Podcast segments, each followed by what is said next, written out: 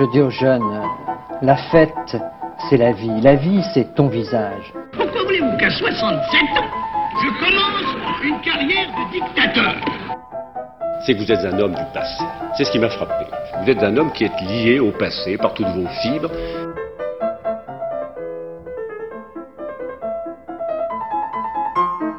Bonne nuit les petits, faites de beaux rêves, tonton veille sur vous. La réforme oui, la chienlit non.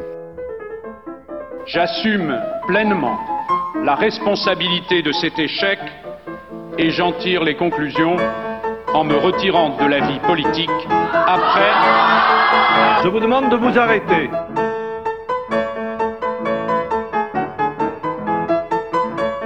J'ai décidé de dissoudre l'Assemblée nationale.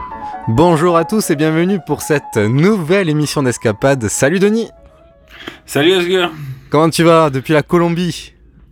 En direct de Bogota, sous le, le soleil de, de, Noël, de, Navi- de Noël de Bogota. Pour une fois, il ne pleut pas, on en profite. Ah, bah c'est un jour de chance alors. C'est jour de sens parce que No- Noël approche.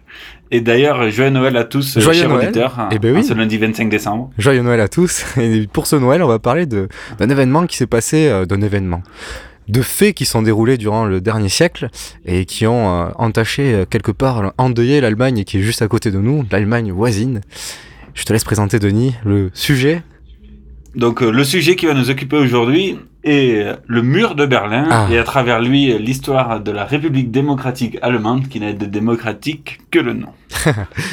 Donc nous sommes, on va commencer en 1945. On va commencer Commençons par le commencement. Voilà, dès le début. Le monde sort d'une guerre atroce opposant les alliés américains, soviétiques, britanniques et français, et bien sûr euh, contre l'axe euh, de l'Allemagne nazie, de l'Italie fasciste et de l'Empire japonais. La Seconde Guerre mondiale fut un désastre humain pour le monde entier avec plus de 73 millions de morts et plus, particulièrement pour les juifs euh, exterminés par les nazis qui subirent le premier crime contre l'humanité reconnu. Et au sortir de la guerre, toute l'Allemagne est occupée. Toute Oui, toute, pour le Voilà. et, et- occupée et, et partagée par les gagnants de la guerre. Un an auparavant, donc, les, les- les Américains, les Anglais et les Soviétiques décidèrent de se partager l'Allemagne en trois morceaux. Euh, ces trois grandes puissances signent alors le protocole à- de Londres. Un an plus tard, en 1945, le Premier ministre anglais Winston Leonard Spencer Churchill, le président américain Roosevelt et le, pré- et le président du Conseil des ministres soviétique Joseph Staline. Staline se retrouvent donc à Yalta, qui est une, une base euh, en, en Ukraine sur la, sur la mer Noire, pour mettre sur pied un accord scellant définitivement l'essor des perdants et plus particulièrement de l'Allemagne nazie Voilà. Exactement. Lors de cette entrevue sur le littoral soviétique de la mer Noire, les grandes puissances entérinent ce qui avait été décidé lors du protocole de Londres. Ainsi, les puissances se départagent l'Allemagne. Les avancées militaires des Alliés se faisant par l'Ouest, ces derniers prennent sa tutelle. Quant aux Soviétiques, véritables rouleaux compresseurs sur Terre, ces derniers prennent l'administration de l'Allemagne de l'Est, en plus de toute l'Europe de l'Est en fait. Oui, car c'est aussi euh, euh, les, Russes, enfin les Soviétiques, pardon, qui ont libéré aussi Berlin symboliquement, très important. Et euh, notons au passage que, Cocorico, oui messieurs dames, la France n'a pas été oubliée. La belle Non. France, presque victorieuse de la guerre, aura sa part du gâteau germanique, puisqu'elle récupérera euh, une, petite- une petite partie au, au sud-ouest de l'Allemagne. Voilà, c'est Le, ça. le but de cette euh, répartition brutale de l'Allemagne est de garantir le retour à la paix dans le monde et la purification idéologique du peuple allemand. Le 7 et 8 mai 1945, la capitulation de l'Allemagne est signée. Les vainqueurs s'emparent et se départagent aussitôt de l'Allemagne défaite. Mais faisons un zoom sur Berlin, car cette ville fait office de cas particulier. L'Allemagne a bel et bien été divisée entre Américains, Anglais et Français à l'ouest et Soviétiques à l'est. Mais les Américains et les Anglais se méfient de Staline. Ils ne peuvent que constater de sa terrible avancée sur toute l'Europe de l'Est. Sa puissance est considérée euh, est considérable Considérable. et considérable. considérée du coup par euh, les, les anciens alliés de l'Ouest. Et euh, de nouvelles ressources sont donc exploitables par l'URSS. Bien sûr, et de, de plus, euh, l'URSS, comme on dit à l'époque, Ouais. est basé sur, sur les idéologies communistes qui sont aux antipodes du libéralisme américain. Là, on ne vous apprend rien. Les États-Unis et les Anglais, et un peu les Français aussi, hein, euh, voulant garder un œil sur l'ancienne capitale du Troisième Reich, le peuple de Staline accorde la répartition de Berlin à l'image de, de, de l'Allemagne, donc anglais, américain et français à l'ouest, soviétique à l'est. Voilà. C'est c'est net. Tout, tout se passe bien, plus, euh, plus ou moins bien, pardon. Ouais. Durant quelques, quelques mois entre soviétiques et, et, américains à l'Est, la purification idéologique a lieu, la reconstruction surveillée de l'Allemagne est en marche, l'économie des vainqueurs repart de plus belle. Rappelons que Berlin, comme toute l'Allemagne, est un pays complètement détruit.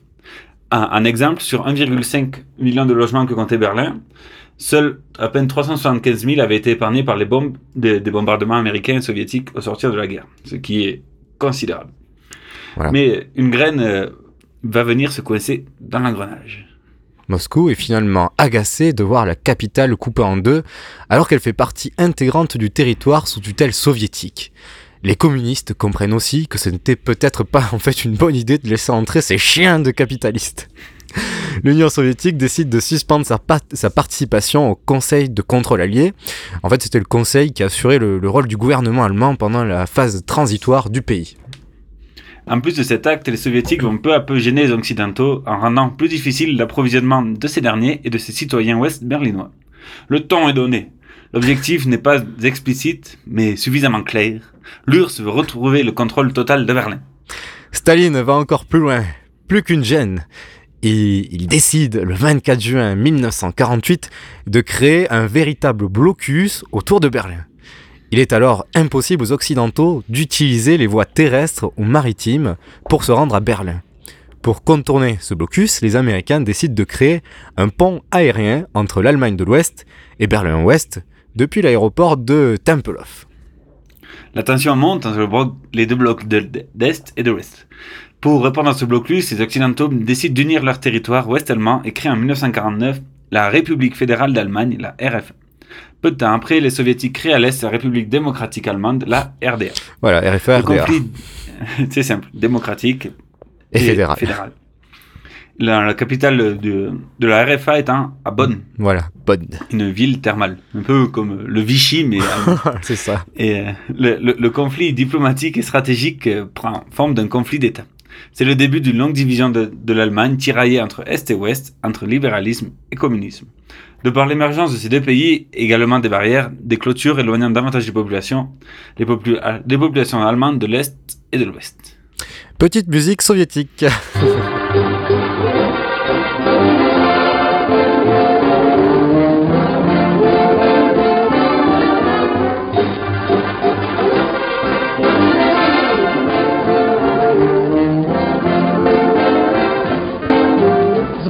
взяли мы Орел, город весь прошли И последние улицы название прочли А название такое, право слово боевое Брянская улица. По городу идет Значит нам туда дорога, значит нам туда дорога. Брянская улица На запад нас ведет с боем взяли город Брянск, город весь прошли И последние улицы название прочли. А название такое, право слово боевое Минская улица по городу идет. Значит нам туда дорога, значит нам туда дорога. Минская улица на запад нас ведет. С боем взяли город Минск, город весь прошли И последние улицы название прочли. А название такое, право слово боевое Брестская улица по городу идет Значит нам туда дорога, значит нам туда дорога Брестская улица на запад нас ведет Боем взяли город Брест, город весь прошли И последние улицы название прочли А название такое, право слово боевое Люблинская улица. По городу идет. Значит нам туда дорога, значит нам туда дорога. Люблинская улица на запад нас ведет. С боем взяли город Люблин, город весь прошли И последние улицы название прочли А название такое, право слово боевое Варшавская улица по городу идет. Значит нам туда дорога, значит нам туда дорога. На запад нас ведет. Боем взяли мы Варшаву, гордые прошли.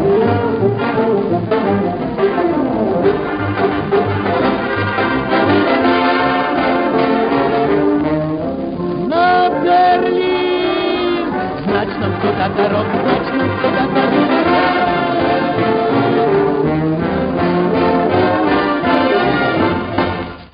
Voilà, c'était euh, une chanson qu'on nous a communiqué un fidèle auditeur et qui raconte euh, finalement les succès, les différentes conquêtes soviétiques euh, du, du début en fait de la Seconde Guerre mondiale jusqu'à la fin Berlin. Voilà, c'est une c'est un ode, une hymne à cette avancée militaire.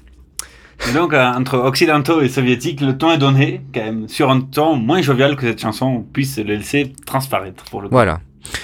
C'est ça, le 5 mars 1953, on revient dans l'histoire, meurt à Moscou euh, le célèbre Joseph Staline.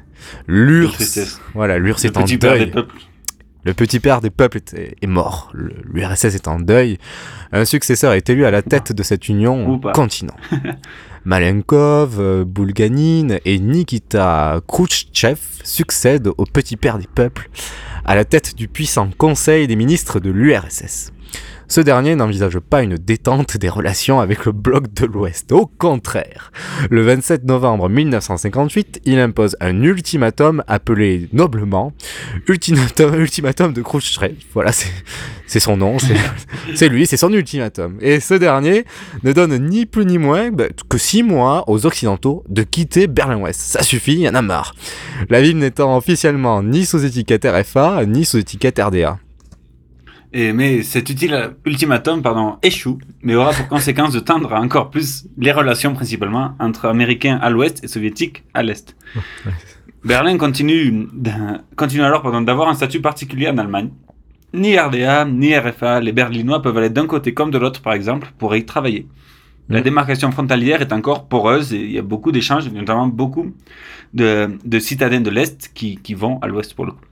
Oui. Et euh, par voie terrestre ou même par, par métro, il n'y a, pas- il y a pas de problème. C'est comme une ville normale en fait. C'est ça. C'est assez pa- particulier, sauf qu'il y a deux, deux administrations. Rien n'est voilà, encore divisé, physiquement.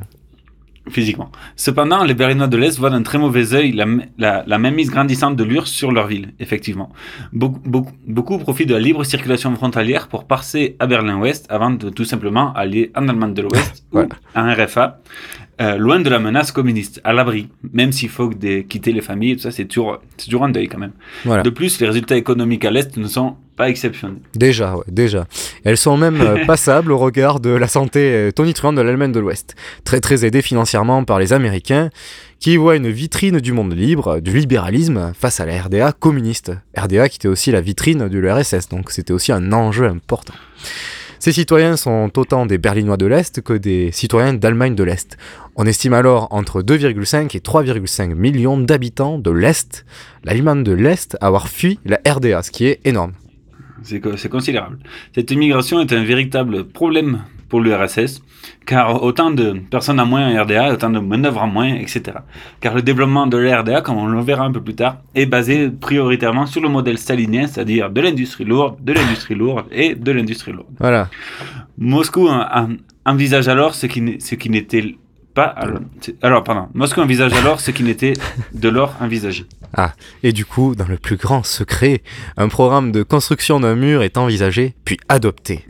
Le temps étant un élément clé à son succès, des grillages et barbelés sont immédiatement posés autour de Berlin-Ouest, ainsi qu'entre Berlin-Est et Berlin-Ouest dans la nuit du 12 au 13 août 1961. Les alliés occidentaux ne réagissent pas car leur accès à Berlin-Ouest n'est cependant pas remis en question. Cependant, pour les citoyens lambda, la RDA leur ferme les points de passage routiers. Également, il n'est plus possible de passer d'est en ouest par le métro. Ce qu'on avait dit tout à l'heure, même le, même le métro était à l'époque encore accessible. Et, euh, et ça, c'est ça, c'est intéressant parce qu'il faut qu'ils aient même foutu des barbelés autour de Berlin-Ouest, en fait. Ouais. Et euh, qui est complètement encerclé la ville, non pas juste diviser la partie. C'est ça. Qui est quelques jours, quelques jours plus tard, en plus des barbelés, la RDA érige un mur de briques et de béton. Voilà, là c'est clair, dé- dé- coupant définitivement tout accès terrestre entre Berlin-Est et Berlin-Ouest. Des miradors sont érigés, les clôtures électrifiées.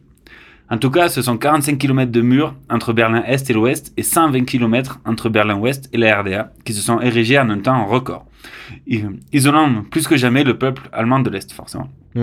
Et les Allemands l'appelleront le mur de la honte. Ça va être maintenant, maintenant une séquence émotion. Merci Patrick. Toujours.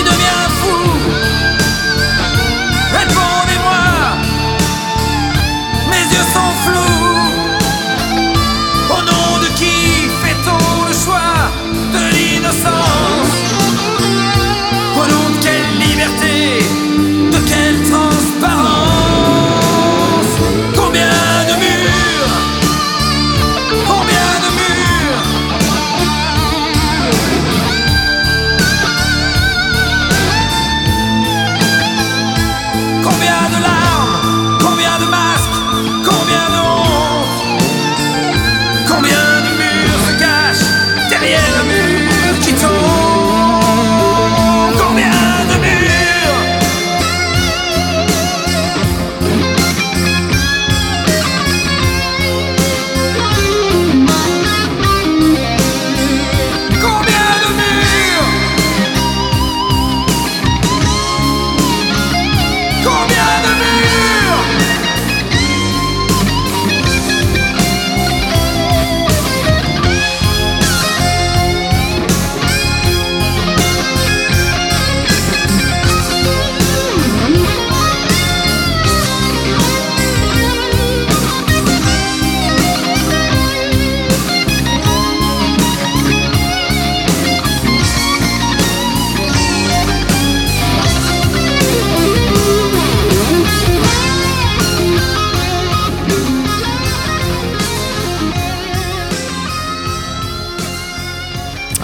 magnifique chanson de Patrick Bruel. Combien de murs oui, on anticipe un peu, parce que c'est une chanson sur euh, la chute du mur de Berlin, de ce grand Patrick des années 90. Le mur est tombé. Et donc, euh, après ce bel intermédiaire musical, musical, parlons désormais de l'histoire de la RDA, la République démocratique allemande.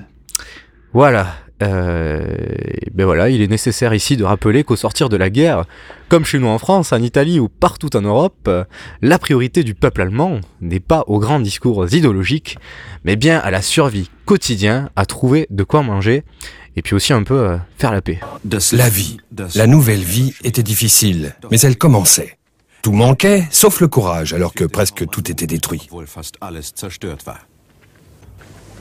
Die Straßenbahn hatte am schwersten gelitten.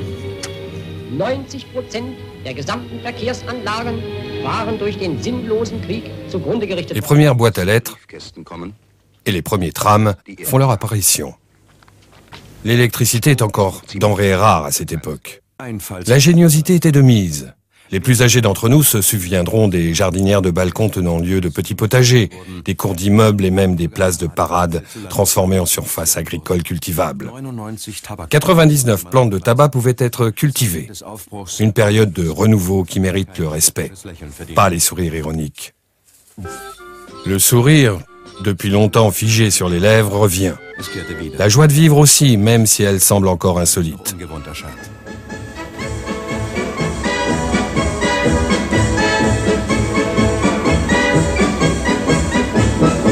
Sonntag wählen? Ja, ja. Und Sie? Selbstverständlich. Gehen wir alle hin. Aber natürlich werde ich wählen. Darf ich Sie auch noch schnell Ja. fragen, ob Sie am Sonntag wählen Aber werden? selbstverständlich werden wir wählen. Klar wählen wir. Ja, natürlich. Presque oubliées, les élections sont à l'ordre du jour. Les premières élections libres depuis la prise du pouvoir par les fascistes et les dernières pour quatre décennies. Voilà, un peu comme chez nous, l'après-guerre, les forces syndicales et ouvrières se reconstruisent et reprennent du poil, euh, du poids dans la rue. Le poil de la bête, poil de la bête, voilà, j'ai hésité entre les deux. En 1949, il fallait pas s'arrêter. En 1949, pour la première fois depuis des décennies, des élections législatives sont organisées. S'organiant le Parti Socialiste Unifié, le SED, devant l'Union démocrate chrétienne, la fameuse CDU qui existe encore bien sûr, et le Parti libéral. Ce furent là les dernières élections pour quatre décennies. Juste, euh, juste après les élections, Staline impose une réforme monétaire à la RDA qui, de fait, s'allie à l'URSS au niveau économique et coupe indirectement la RDA de la RFA encore plus. Mm. Parce que bon, malgré le mur et tout ça, il y avait quand même des, enfin le futur mur, il y avait quand même des échanges économiques entre les deux, mais là, avec cet alignement des monnaies, c'est encore plus compliqué. Les échanges entre Berlin Est et Berlin Ouest. Pour concrétiser son œuvre, Staline lance l'opération du blocus de Berlin, comme on a mentionné précédemment, pour euh, finir de soumettre la, la ville aux trois quarts occidentales dans le camp de l'URSS. Une opération de sauvetage sans précédent est lancée par les Alliés pour contrer l'opération soviétique. Entre le 26 juin 1948 et le 3 septembre 1949, donc à peu près 9 mois, le pont aérien de Berlin s'est composé de 277 000 avions transportant 2,3 millions de tonnes de rationnement, principalement du charbon et autres provisions de première nécessité, ce qui est considérable. phé- Phénoménal. Phénoménal. C'est à la suite de cet échec que Staline va mettre un terme à ce qu'on pouvait appeler un embryon de démocratie en Allemagne de l'Est. La République démocratique allemande naît officiellement le 7 octobre 1949, un mois après la fin du blocus de Berlin. Pour beaucoup, cette déclaration suivant euh, un, un site de réforme euh, prometteur, euh, non, euh, est un, pardon, est un, et voilà, c'est un élan de réforme prometteur, et c'est pas si mal accueilli à l'époque, du moins lors des, des premiers mois en fait. C'était juste au début. Voilà.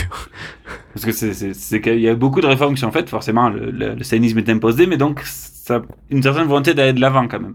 Et après le chaos de la guerre, forcément, c'est pas tout à fait mal vu. Voilà. Dès 1952, le, ouvrez les guillemets, vote avec les pieds, fermez les guillemets, pour reprendre une expression créée par Philipp Brandt, prend une ampleur importante et contredit les résultats des élections truquées, forcément.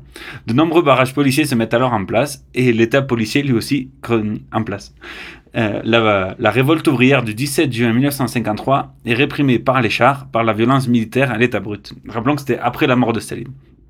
Ceci malgré l'industri- l'industrialisation brutale de l'Allemagne de l'Est, qui s'est basée sur le modèle stalinien soviétique d'in- d'industrialisation massive et de quotas, peu importe on ne s'aligne pas sur les besoins, on s'aligne sur les quotas. et d'énormes projets de chantier voient le jour dans le pays. Les industries se remettent à produire à une cadence effrénée, et la propagande appuie le bon succès du développement de la RDA. Ceci malgré les étagères vides des magasins. Les quelques succès économiques, malgré tout, euh, de la RDA étaient aussi, eux aussi, euh, effacés euh, par un développement en grande pompe de la RFA. Qui était un peu vitrine du modèle libéral américain. Voilà. Un peu comme le sera le Japon dans les années 80. C'est ça. Et euh, le bon succès de façade n'empêche pas des milliers d'Est-Allemands de prendre la fuite hors du pays. Le matin du 13 août 1961, des fils barbelés et un mur divisaient définitivement Berlin. Des unités de l'armée nationale populaire et des milices d'usine fermèrent la vitrine du capitalisme. Les barbelés devinrent le symbole d'une politique d'insécurité et de méfiance. En six ans, 1 700 000 citoyens de la RDA avaient quitté leur pays. La vie était paralysée.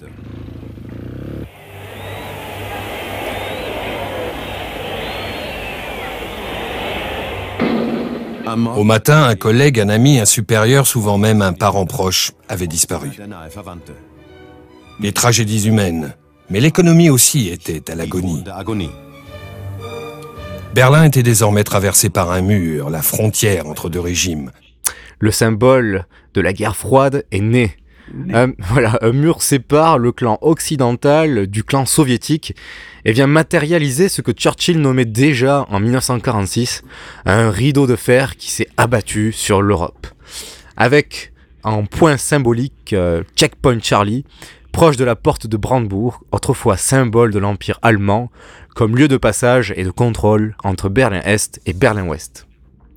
Et la propagande de la RDA se, mettant en place et montrant les Alliés comme les véritables agresseurs contre lesquels il faut se protéger. La séparation était impérative dans l'intérêt de l'État socialiste, nouveau et meilleur, disait-on, forcément. On, on- on tente quand même de, de fuir par voie terrestre, aérienne ou bien fluviale, oui, par la rivière aussi. De nombreux tunnels ont ainsi vu le jour sous Berlin, sans grand succès. Pourtant, le peuple semble enthousiaste pour le régime. Aux élections de 1963, 99,95% des gens ont voté et ont voté pour la liste unique du gouvernement. Ah, je- Si ça, c'est pas un plébiscite. Comme quoi, ça peut pas arriver, ça peut pas que arriver sur un autre continent que celui de l'Europe. Donc, en 1963, toujours au cœur de la guerre froide, le président américain John Fitzgerald Kennedy vient faire un discours mythique à Berlin-Ouest, mais s'adressant sans ambigu euh, à, à Berlin-Est, évidemment. Il conclut par ces mots Il y a 2000 ans, la plus, la plus grande marque d'orgueil était de dire Civis Romanus sum, je suis citoyen romain. Aujourd'hui, dans le monde libre, la, la plus grande marque d'orgueil est de dire Ich bin ein Berliner. Ouais. Tous les hommes libres, où qu'ils vivent, sont citoyens de Berlin. Par conséquent, en tant qu'homme libre, je suis fier de prononcer Ich bin ein Berliner. Ich bin ein Berliner. qui veut dire, Bon, il l'a dit en anglais de- dans le texte. qui veut, qui veut dire, Ich bin ein...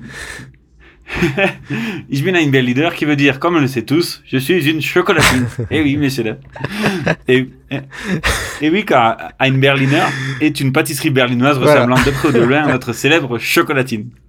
Et donc, pour dire je suis un Berlinois, ce qui voulait dire John Fitzgerald Kennedy, il aurait dû dire Ich bin Berliner. tout court, voilà. Et non pas le ein. Parce que Ein Berliner, c'est-à-dire la- chocolatine. la, la pâtisserie, la, choco- la chocolatine.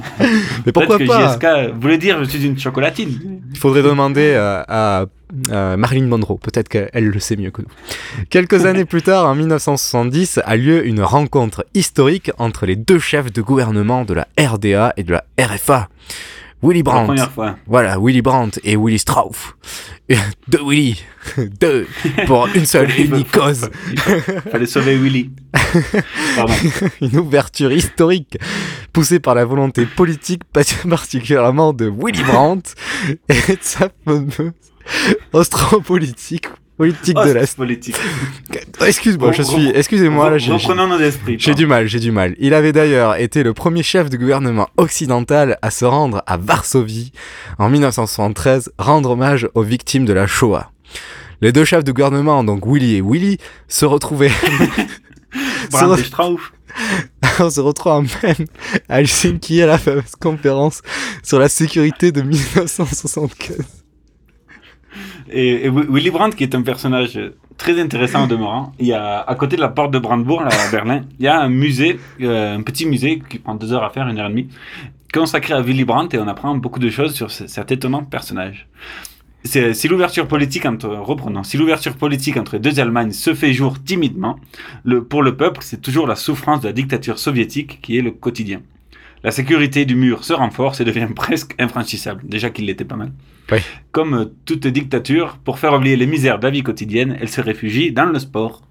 En 1974, lors de la Coupe du Monde de football qui se situe en Allemagne de l'Ouest, le tirage au sort des poules, le hasard, fait s'affronter la RDA et la RFA à Hambourg le 22 juin 1974. Hambourg, qui qui plus est, est, est nommé Hambourg-la-Rouge, une ville historiquement soviétique. Mm. Euh, socialiste. Non, voilà, soci- socialiste. voilà, ma langue a fourché. Et donc, dans ce contexte si particulier, donc de la Coupe du Monde de 74 en, RF, en RDA, en RFA, pardon, Oui. ce match revêt une importance symbolique toute particulière, qui, qui plus est, après la première rencontre en, en 70 à- entre Willy et Willy. Et donc, malheur au vaincu, forcément. Et voilà que le tirage au sort fait s'affronter la RDA et la RFA. Quelle était l'ambiance à l'époque? Bah, c'était assez tendu en, en RFA parce que la RFA déjà, elle organisait cette Coupe du Monde et elle était très inquiète euh, quant à l'issue de cette Coupe du Monde. Elle espérait que son équipe gagne, mais euh, c'était pas gagné d'avance. Il n'y avait pas une grande ambiance non plus au sein de ce qu'on appelle la National Mannschaft, c'est-à-dire l'équipe euh, de RFA. Et euh, comme vous l'avez bien rappelé, il y a un contexte euh, politique lourd, le contexte euh, de la guerre froide, avec euh, au cœur vraiment les deux pays plus la ville, Berlin évidemment, qui était vraiment au cœur de l'affrontement entre l'Est et l'Ouest. Et comme vous l'avez dit, le, le tirage au sort a réservé euh, le 22 juin pour euh, deux équipes euh, à haute teneur politique et idéologique, RFA et RDA. Et ce qui est intéressant au niveau, au niveau de l'anecdote, c'est que le match avait lieu à Hambourg. Et Hambourg, historiquement, c'est Hambourg-la-Rouge, ville ouvrière, ville communiste des années 20. Et euh, on se retrouvait là dans un contexte involontaire, mais quand même euh, qui, qui, qui faisait un peu parler la poudre euh, entre la RFA capitaliste, entre guillemets, et Bien sûr. la RDA communiste. Je, je me souviens, les Allemands de l'Est jouaient avec un maillot bleu, Ouais. les Allemands de l'Ouest avec leur maillot traditionnel blanc. Et je me souviens qu'on se disait à l'époque, bon, les Allemands de l'Est vont être battus, mais par combien de buts d'écart? Et finalement, Exact- résultat? Exactement. Les, la RFA était favorite et finalement ils ont perdu euh, 1-0. Et euh, selon le plan qu'avait prévu euh, l'entraîneur de la RDA, c'est-à-dire euh, Buchner, qui avait misé sur une grosse défense, un marquage, et puis surtout laisser passer l'orage, parce qu'évidemment, comme l'Allemagne était favorite avec Gerd Müller en avant-centre, il fallait à tout prix les contenir, et puis miser sur un ou deux contres, et c'est exactement ce qui s'est passé. Sur la fin de match, un, contre magistral euh, de la RDA a donné la victoire à l'Allemagne, et, euh, enfin l'Allemagne de l'Est. Et euh, voilà, c'est une victoire qui a été exploitée du côté de la RDA, parce qu'on exploitait tous les succès sportifs depuis, euh, bah, depuis 1949. Et il y avait toujours cette course aux armements, entre guillemets, symboliques. C'était la course aux médailles, évidemment, aux Jeux Olympiques et dans toutes les disciplines sportives, parce que le sport faisait partie des La investissements, propagande. voilà, de la propagande et des investissements idéologiques euh, de la RDA. Avec des dérives terribles d'ailleurs hein, du côté de la RDA, les nageuses est-allemandes. À l'époque, on le savait pas. On avait des doutes, mais on le savait pas. Ouais. On l'a su plus tard, aussi bien pour les athlètes euh, que pour les sportifs en général. Alors, question rapide parce que on- personne n'a la réponse finalement. Est-ce que ce match a été arrangé comme une espèce d'esquisse de réunification symbolique, bien sûr, de l'Allemagne? On sait ou on ne sait pas? Non, la RFA euh, voulait gagner ce match. On a parlé d'arrangement parce que en fait la polémique vient du fait que en perdant ce match, la RFA s'évitait de jouer justement contre les Pays-Bas au tour suivant. Donc on a pu penser qu'ils ont laissé euh, filer le match. C'est pas vrai, ils ont attaqué, ils n'ont pas réussi à gagner. Ce match, ils l'ont ils l'ont perdu et ça leur a fait très mal. Ça leur a fait très très mal. On reconnaîtra euh, Fabrice Drouel de l'émission Affaires sensibles qui assure euh, la chaîne publique Inter. Alors comme toute dictature soviétique, la RDA se construit sur de nombreuses ambivalences. De lourds projets sont menés par le gouvernement, les chantiers et l'industrie lourde comme on, a vu, mais aussi l'agriculture qui se développe en masse. Les logements se construisent à vitesse grand V avec une belle architecture soviétique. L'exemple de Leipzig est éloquent. Est éloquent. Leipzig. Leipzig, monsieur. Je- effectivement, c'est peut-être mieux en, en allemand. Dans les années 70, une ville nouvelle sort de terre avec d'énormes barres d'immeubles flambant neufs, donc à Leipzig, et, euh, et- et exhorté aussi par le, par le régime. Mais en parallèle. Leipzig, qui est une petite ville euh, pas loin de, pas loin de Berlin, de Berlin pour le coup. D'accord, mais donc en parallèle, la vieille ville continue euh, de s'écrouler euh, à l'écart des caméras et de la propagande du régime. Toute, euh, comme toute dictature, la République démocratique allemande s'appuie aussi sur une police rude et à toute épreuve, la fameuse Stasi. Hmm. La Stasi a probablement été l'organisation de surveillance de la population la plus développée connue à ce jour. Tenez-vous bien. Un- un- des chiffres éloquents. Environ 180 000 informateurs pour 16 millions d'habitants. Ce qui est un pour Alors, mille, un truc comme ça. À titre de comparaison, ça fait quoi de l'autre côté?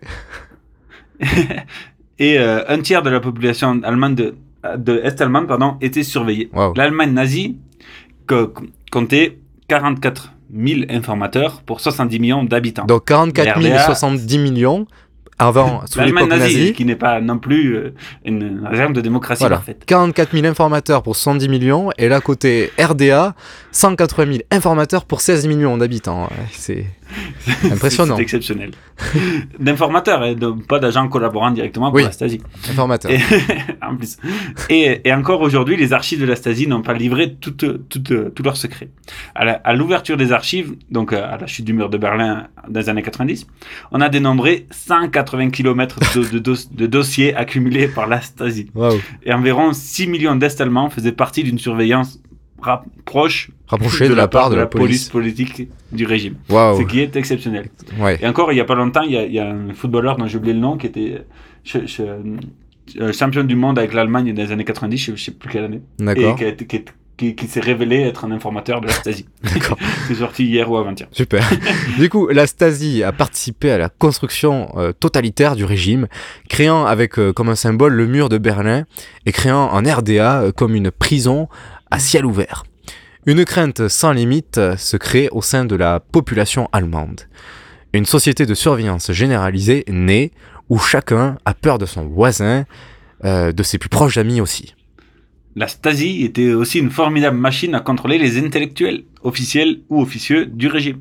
Nombre d'entre eux étaient des, des agents doubles, des doubles espions, écrivains engagés opposés au régime et en même temps espions collaborateurs de la Stasi.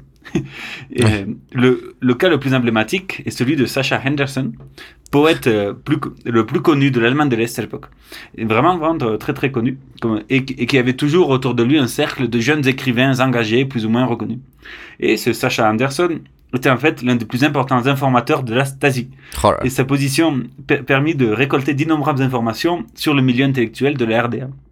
De plus en plus d'informations sur l'excellent Rendez-vous avec Monsieur X de 2008, émission de France Inter, elle aussi, sur la, la Stasi disponible sur YouTube. Il en entendra un extrait un peu plus tard.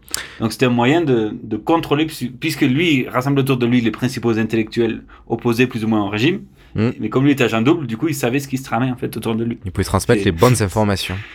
C'est- fin. hein. Et donc cette Stasi était une gigantesque fourmilière d'informations et désinformations de rumeurs de tout, de tous côtés, euh, maintenant la société de la RDA sous pression, sous peur de représailles à tout moment. Sans compter les vrais interrogatoires dignes des pires régimes soviétiques. Jusqu'aux années 1960, l'assassinat était de mise pour appuyer ces méthodes d'espionnage afin de, museler l'opposition et prévenir une implosion du système. La Stasi avait, avait même mis sur pied des, des commandos de gangsters chargés de faire le sale boulot. Cette méthode, euh, ouais, c'est un peu voilà, la, la mafioso quoi. Cette méthode a ensuite été plus ou moins réduite jusqu'à la chute du régime. certains transfuges ou fuyards ont été le sujet de, de, d'ouvrir les guillemets, d'opérations homo, fermer les guillemets, pour homicide de la part de la police politique. En, en dehors même du, du territoire de la RDA. Donc, on les poursuivait chercher, types euh, qui étaient- qui- à l'étranger, quoi. no- Notamment en Allemagne de l'Ouest. Un célèbre footballeur du Dynamo Berlin, euh, club proche de la Stasi, a, a été, a été par exemple victime d'un attentat de la route. Un accident de la route. passé à l'Ouest. Un- non, un accident de la route, voilà, c'est plus voilà. c'était d'un malencontreux accident de la route alors qu'il se rentrait chez lui en Allemagne de l'Ouest. Bizarre. Bizarre. La Stasi usait aussi euh, d'autres ressorts d'inspiration plus soviétique, tels que l'internement psychiatrique dans des hôpitaux psychiatriques du régime officiel. Là, les patients étaient abrutis de médicaments, et la plupart subissaient un lavage de cerveau irrémédiable. On en rigole, mais c'était assez dramatique, euh, voilà. Ouais, c'est, non, c'est, c'est, c'est horrible. La Stasi, euh, c'est, plus doux. Ouais. Et la Stasi a, a un mot été le système de contrôle de la, de la population euh, le plus développé jamais mis en place par n'importe quel régime dictatorial, même les plus atroces à l'époque. Pour plus d'illustrations, on vous renvoie aussi au magnifique film La vie des autres de 2006, film allemand racontant l'histoire d'un couple d'intellectuels est-allemands des années 1980 qui petit à petit fait font l'objet euh, d'une attention toute particulière de la Stasi. Et pour l'anecdote de ce magnifique film La vie des autres, l'acteur principal Ulrich Meux, euh, MUHE, a appris à l'ouverture des archives de la Stasi que sa propre femme était elle aussi une informatrice de la Stasi Ah, à l'époque. Super. Imagine, 20 ans plus tard, ah mais non, en fait, t'étais agent double, chérie. Ah, Oh c'est- compliqué. Bref, euh, heureusement, euh, les pires choses, elles aussi, ont une fin. En tout cas, c'est un système qui a connu ses limites puisqu'il n'a pu empêcher les événements de 1989. C'est vrai. Mais malgré le quadrillage de la population, la Stasi a fait un flop. Elle a sous-estimé le ras-le-bol des citoyens et, et a laissé monter en force l'opposition. Mais c'est une explication toute personnelle. hein. Les dirigeants est-allemands étaient peut-être là. Ils étaient arrivés au bout. Et puis, puis c'est le système tout entier qui se lézardait. Car les coups de boutoir venaient aussi de leur propre camp. Gorbatchev et, et sa perestroïka. Ah, C'était devenu un château de cartes. Il suffisait donc qu'une seule carte glisse sur la table pour que le château s'écroule. S'il vous plaît, la main sur le cœur. Thank you.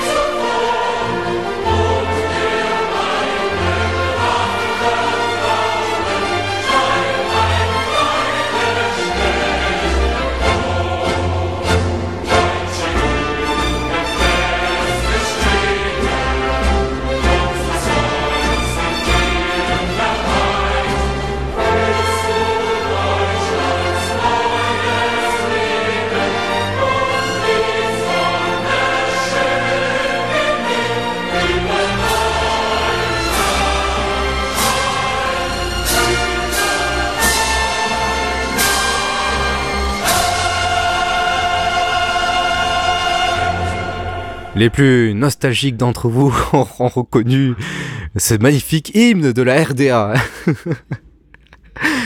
Inspiration très, très soviétique. Voilà, c'est vrai, il y a des relents soviétiques qui reviennent comme ça, là, un peu euh, spasmatiques. Alors, euh, on va passer maintenant aux étapes euh, de la chute du mur, parce qu'effectivement, comme je pense, vous le savez, le mur n'est pas éternel, le mur de Berlin n'a pas été éternel. Les, les pires choses, elles aussi, ont une fin. Enfin, ouais, c'est ça. Du coup, le, le bloc de l'Est s'effrite de jour en jour, comme vous avez pu le constater. Après l'Afghanistan, la Hongrie et la Pologne, tout le monde se demande si la RFA ne va pas finir par s'éclater. la Hongrie contribue à l'accélération des événements. Et oui, la Hongrie. Ce pays autorise pour la première fois le démantèlement du rideau de fer, ouvrant ainsi ses frontières avec l'Autriche, qui elle fait partie du monde libre, partageant également ses frontières avec la RDA. Dire monde libre, déjà, c'est Non, une je... certaine vision de la chose. Mais bien sûr, c'est comme ces chiens de, de- voilà, ces chiens de capitalistes. Partageant également ses frontières avec la RDA, les Allemands de l'Est ne tardèrent pas à avoir soudainement envie de, de vacances hongroises. En fait, c'est juste un prétexte pour passer en Autriche puis en RFA. Voilà, c'était c'était pas pour aller en, en Hongrie, quoi. Et donc, la pression occidentale, elle aussi, se fait de plus en plus forte sur un régime soviétique de plus en plus affaibli. Que la course aux armements, notamment entre Reagan et Gorbatchev, a fini par affaiblir. Et en symbole, le discours du président américain Ronald Reagan, à Berlin lui aussi, en 1987.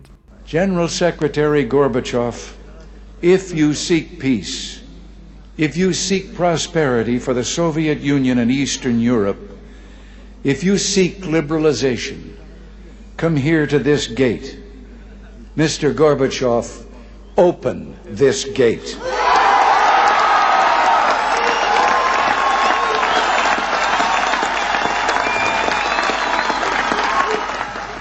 Mr. Gorbachev, tear down this wall.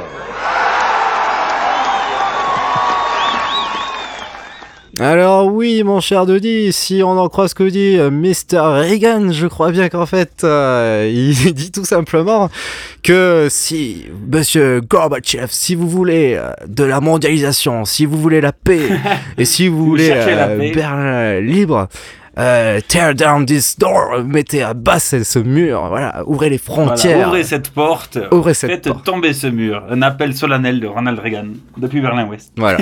Ma- magnifique, euh, magnifique euh, imitation, mon cher, mon, mon cher Nelson. Très bien. Et donc, euh, deux ans plus tard, nous sommes donc en 1989.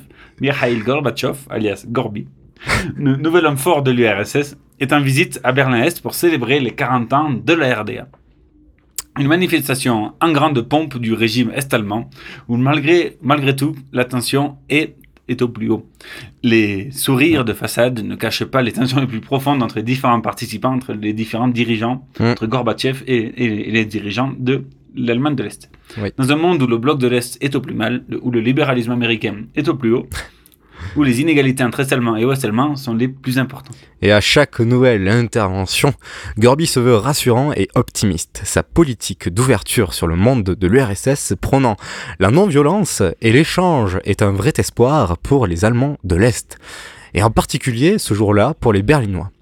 Le chef soviétique ordonne alors à tous les dirigeants de la RDA de ne plus de de ne pas utiliser la répression armée face aux manifestants qui sont pourtant de jour en jour plus nombreux. Autre manifestation en Allemagne de l'Est cette fois, depuis quelques semaines, nous y sommes habitués. Pour les Allemands, ces mouvements de masse sont absolument nécessaires pour maintenir la pression et faire que chaque jour le pouvoir perde du terrain. On est descendu aujourd'hui dans la rue à Plauen et à Berlin. Stéphane Magnier. La scène est déjà extraordinaire en soi. 20 000 personnes rassemblées dans le calme devant l'hôtel de ville de Berlin-Est ce dimanche matin qui réclament plus de liberté. Mais plus étonnant encore, lorsque l'on sait que cette manifestation est à l'initiative des autorités communistes du pays et que la foule observe une minute de silence à la mémoire des morts du mur de Berlin. Stupéfiant enfin ce militaire Friedhelm Roche, chef de la police de la ville, qui déclare publiquement regretter la répression qu'il a lui-même menée contre les manifestations du début octobre. Et Gunther Schabowski, le chef du parti de Berlin-Est du surenchérir, il est favorable aux réformes.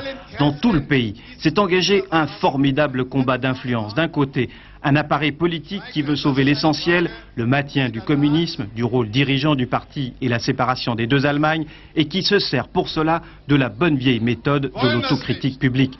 Face à lui, un peuple avide de changements radicaux, d'élections libres, de faire comme les voisins de Pologne et de Hongrie. Ils étaient 30 000 hier à Plauen, des milliers encore à Leipzig, Erfurt, Rostock, Grèce. Ils sont attendus à plus d'un million le 4 novembre dans tout le pays pour une manifestation qui servira à la réconciliation nationale selon les uns, au début de la fin du régime selon les autres. Cette manifestation pour la réconciliation nationale, le 4 novembre, on dénombre euh, un, un militant... Un million Un de Un manifestants. million, millions de ma- manifestants à, à Berlin. Ouais, c'est une coquille dans notre texte. De, de, de même, c'est toute la RDA qui descend manifester leur colère et leurs espoirs d'une Allemagne unie, sans RFA ni RDA, d'une Allemagne réunifiée. Oui, parce que là, il n'y avait pas juste qu'une seule, qu'un seul militant. Quelques jours après, Günther Schabowski, Scha- Schabowski, alors secrétaire du comité central de la RDA, chargé des médias, fait une conférence de presse retransmise en direct à la télévision. À la fin de sa conférence, il fait allusion à une décision sur une nouvelle réglementation sur les voyages entre l'Est et l'Ouest. Cette décision fait suite à la volonté extrême du peuple.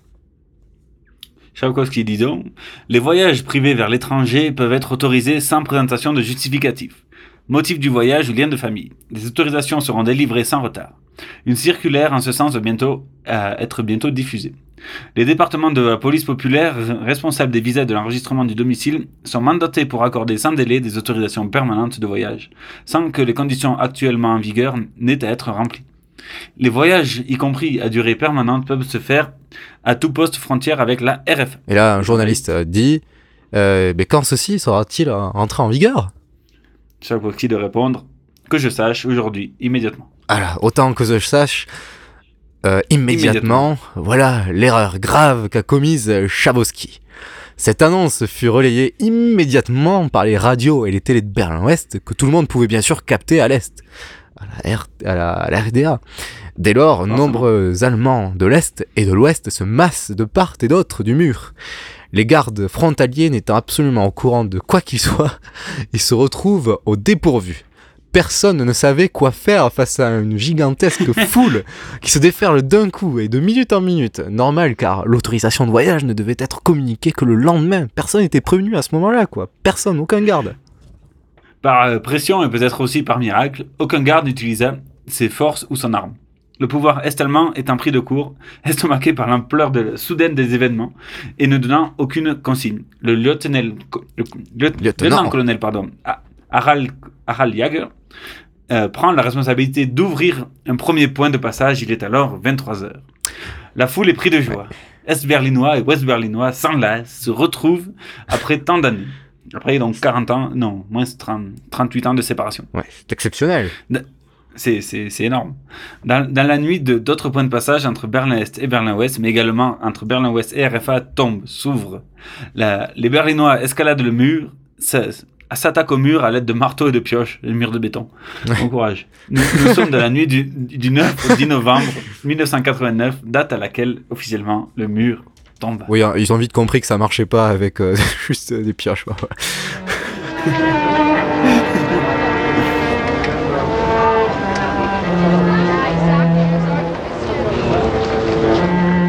Et là, nous entendons euh, euh, euh, qui est un célèbre euh, musicien euh, est-allemand euh, qui a été euh, chassé de la RDA, il s'est exilé. Et voilà, il a le lendemain, dès le lendemain de la chute du Berlin, il s'est amassé, euh, il est allé au pied euh, du mur faire euh, avec son violoncelle. non, son violoncelle, son violoncelle, ou sa contrebasse, non, son violoncelle. Un violoncelle, un concert. Voilà, un petit concert mythique, mythique qui représente la chute du mur de Berlin. Du coup, la chute de ce mur est aussi brutale que sa construction. Elle prit de court tout le monde. Berlinois, Allemands, Occidentaux, Soviétiques. Tous sentaient que cela arriverait un jour, certainement dans un avenir relativement proche, mais personne n'aurait parié pour sa rapidité. Et tout se passe euh, à cause ou grâce à Chabowski, qui déclara par erreur que les frontières étaient ouvertes immédiatement, quoi. Tout ça par erreur. Autant que je, autant que, que je sache, immédiatement. La chute du mur de Berlin eut un retentissement planétaire exceptionnel. C'est une victoire de, de plus du monde libéral dont les États-Unis sont leaders. À, à la suite de la chute du mur de Berlin, l'Allemagne se réunifie autour du célèbre chancelier Helmut Kohl. Le 3 novembre 1990, presque un an après la chute du mur, il n'y a plus de RFA ni de RDA. Il n'y a qu'une Allemagne, une et indivisible, c'est le fameux plan 4 plus 2. C'est, cette euh, décision fut également entérinée par Gorby, Gorbatchev, à Moscou, qui, qui signera, qui signera avec Kohl quelques semaines plus tard le traité de Moscou, re- re- le énième traité de Moscou, re- reconnaissant Cette la fin de la voilà. RDA et le nouveau régime d'Allemagne, unifiée. pardon. Durant et après la chute du mur, d'autres pays issus du bloc de l'Est font des révolutions démocratiques, comme en Bulgarie, en Roumanie ou par les, les États baltes tels que la Lituanie. Moscou est plus, est plus que jamais affaibli. Gorbatchev euh, de l'Allemagne de l'Est l'est aussi. Il est aussi. Gorbatchev de l'Allemagne de l'Est, de l'Union soviétique. Non, de, de, de, de l'URSS. L'URSS, malgré une politique de glasnost mettant en avant la liberté d'expression et la fameuse perestroïka mettant, mettant en avant une politique économique et sociale davantage libérale, Gorby ne peut vraiment absolument pas empêcher la dissolution de l'URSS. Un jour de Noël, et oui, aussi Noël 1991, donc ça fera exactement 26 ans que voilà, l'URSS n'est plus, et cela, voilà, l'Union des républiques socialistes et soviétiques n'est plus depuis 26 ans. Depuis, les États-Unis sont les leaders incontestés du monde, enfin quoi, depuis. Après, pardon, aujourd'hui, je ne sais plus trop. Ayant le rôle de gendarme et faisant part d'impérialisme pour certains. Parce que, il, il est clair que, qu'il n'y a pas eu depuis de puissance à sa hauteur. Ben, quoi qu'aujourd'hui avec la Russie. Voilà. Mais cette hyperpuissance n'est pas gravée dans le marbre. Voilà. D'une part, il y a la Chine qui, qui, depuis de nombreuses années, a réussi sa conversion économique communiste, un socialisme de marché, et a une économie agressive ouverte sur le monde, malgré un régime communiste assez fermé, pour le coup. D'autre part, depuis plus d'une décennie, la Russie a retrouvé une place importante ah. sur la sphère géopolitique de par ses, ses, nombreuses, mais bien sûr, voilà, de ses, je l'avais, je l'avais noté, de par ses nombreuses richesses de matières premières, en premier lieu le gaz et son, son, entreprise phare Gazprom, ainsi que par une politique extérieure marquée par de, des prises de position du célèbre Vlad alias Vladimir Poutine. On va faire un peu de pub, on vous renvoie à notre émission pré, euh, de l'année dernière sur, sur Vladimir Poutine. Voilà. Ce, ce dernier place euh, euh, tout, en podcast évidemment. Oui.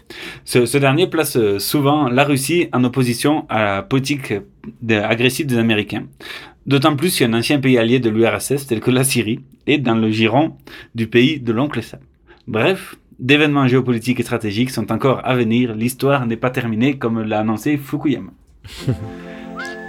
Et là, on va mettre euh, Scorpion, Wind, Wind of Change, qui est une chanson, euh, voilà, Scorpion, groupe allemand, euh, qui parle justement voilà. de, du changement de, de l'ère soviétique. On écoute. Le, après la chute du mur. Voilà, la chute du mur et la chute de l'URSS.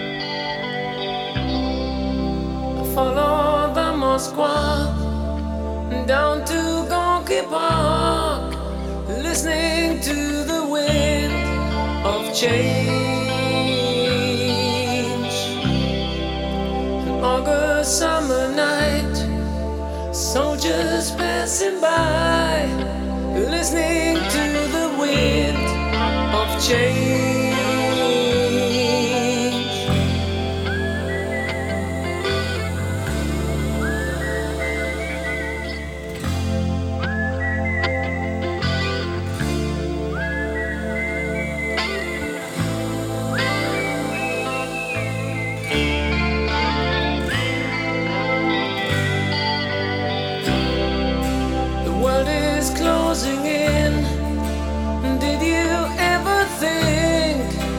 We could be so close, like brothers?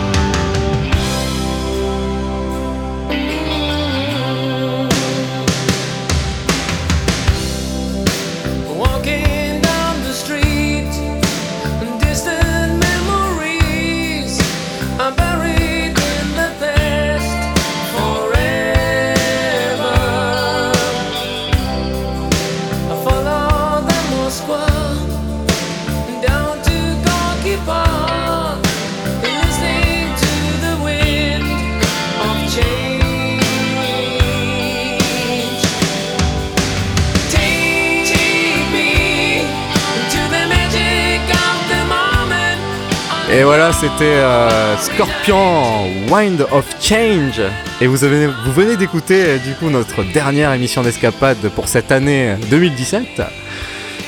Escapade sur. terminer euh, voilà, euh, escapade euh, Mur de Berlin. Et on reviendra, bien sûr, bien entendu, avec toute l'équipe, c'est-à-dire Denis et moi, pour la prochaine Et émission. et l'équipe technique d'RTR. Ouais. RTR qu'on remercie encore pour la diffusion et on, on remercie nos fidèles auditeurs ruténois ou d'ailleurs. Merci beaucoup. Du monde entier. Du monde entier. Et joyeux Noël à tous et on reviendra l'année prochaine avec, avec une émission sur le processus de paix en Colombie. Bonne fin d'année, passez de bonnes fêtes à l'écoute de Radio Temps. Bonne fête à tous.